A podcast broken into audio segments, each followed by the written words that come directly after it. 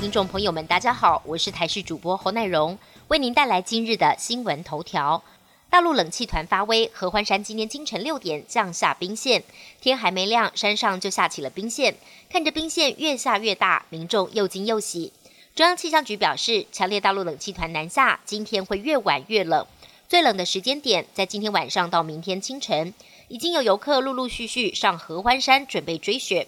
提醒民众，当地路面潮湿，容易打滑，上山务必要加装雪链。行驶台十四甲五岭路段得特别当心。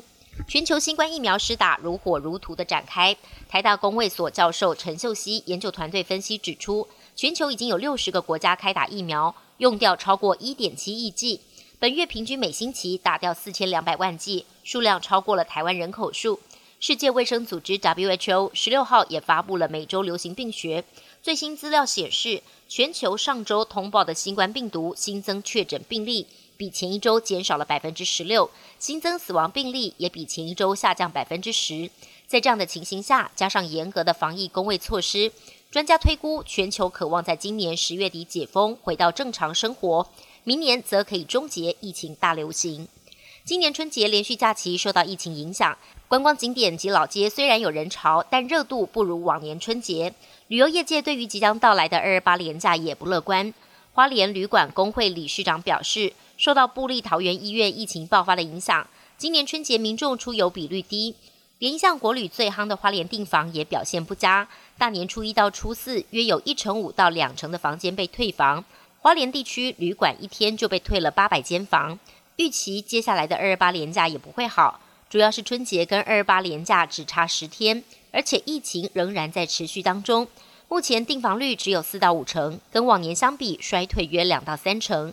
三月开始恐怕更将迎来国旅的淡季，建议政府考虑新一波的国旅补助措施。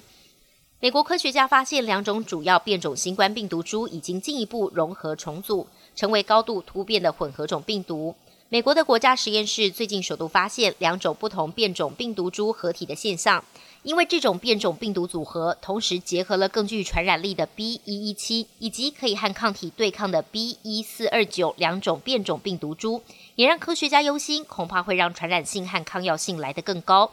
科学家指出，混合种病毒出现更具传染力及抵抗力的变异，恐怕会让全球的新冠疫情进入新的阶段。美国国务卿布林肯十七号表示，美国将在月底前支付超过两亿美元，大约五十六亿台币给世界卫生组织 WHO。布林肯表示，这是美国履行作为世卫成员国财务义务的重要一步，同时反映美国重新承诺将确保世卫获得必要的支持，以领导全球对抗这一场疾病大流行。布林肯在联合国安理会的一场关于新冠肺炎的视讯会议上，还呼吁所有国家都应提供任何疾病爆发初期的所有资料。日本东京奥运暨帕运组织委员会前主席森喜朗，因为涉及了性别歧视的发言，已经在十二号请辞。今天传出接任人选可能是冬奥暨帕运大臣桥本圣子。桥本被媒体问到是否被询问接任主席一事时，他表示，包括此事在内都按程序进行，他不便多说。预定十八号出刊的周刊《文春》今天则预告将刊载奥运崩毁的内幕。预告还附上了照片，指出桥本曾经对以前有“冰上贵公子”之称的花式滑冰高手高桥大辅强行索吻。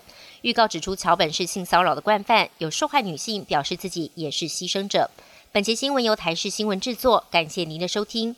更多内容请锁定台视各界新闻与台视新闻 YouTube 频道。